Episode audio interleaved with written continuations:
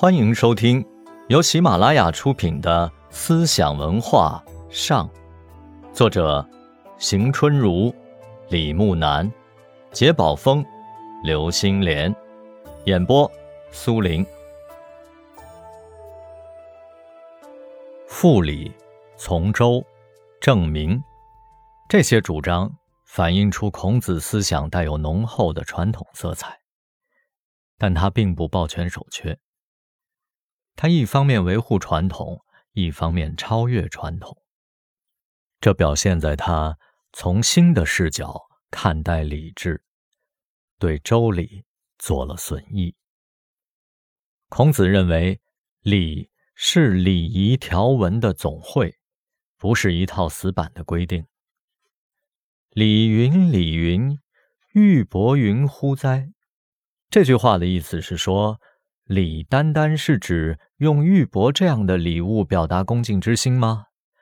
当然不是。礼作为形式来讲，是要表现深刻内容的。这个内容就是仁。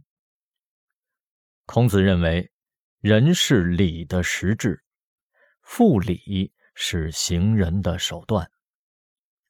孔子说：“克己复礼，为仁。”一日克己复礼，天下归仁焉。这样，孔子便从礼这一传统观念中引申出了仁这一新的观念。在《论语》中，“仁”字出现了一百零九次之多，可见仁在孔子的思想体系中占有重要地位。樊迟问仁，子曰：“爱人。”在孔子关于人的种种说法当中，这一条是最精辟的。所谓爱人，就是主张把他人当做自己的同类来看待，这是一种原始的人道主义思想。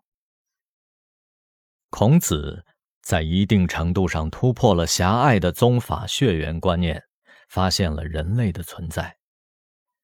他承认，每个人都有独立的人格。强调道德意识是人普遍具有的特质，因此，孔子主张用仁爱原则协调人际关系，实行忠恕之道。所谓忠恕之道，从消极的方面来说，应当做到己所不欲，勿施于人；从积极的方面来讲，应当做到己欲利。而利人，己欲达而达人。人在公行人道的道德实践中，实现人的价值，成就理想人格。孔子心目中的理想人格，就是圣贤、君子。如果说礼是孔子学说体系的出发点，那么仁才是这一体系的核心和价值。在孔子思想体系中，仁和礼是两个最基本的范畴。一方面，仁受礼的制约，行人不能超出礼规定的范围。孔子不赞成没有差等的仁爱，因为这将模糊上下尊卑的等级名分界限。另一方面，人又规定着礼，只有与人紧密结合的礼才是合理的。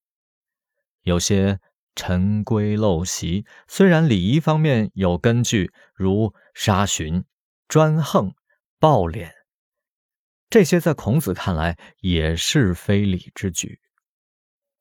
孔子把人与礼相统一的最佳状态，称之为中庸。孔子说：“中庸之为德也，其志异乎？民先久矣。”中庸既是理想的道德境界，又是一种方法论的原则。中有中正、中和的意思，庸是用的意思。合起来是说，中庸就是用中，既反对过和不及这两种片面性，允执其中。孔子在评论他的两个学生时说。失也过，伤也不及，结论是过犹不及。因为无论是过还是不及，都离开了中道。这也就是说，只有排除极端，维系矛盾双方的和谐、统一和平衡，才算达到了中庸。孔子还指出，礼是衡量中庸与否的具体尺度。他说：“礼乎礼，夫礼所以治中也。”这样，孔子便把礼、仁、中庸连结为一个有机的整体，这就是孔学的基本框架。听众朋友们，本集播讲完毕，感谢您的收听，我们下集再见。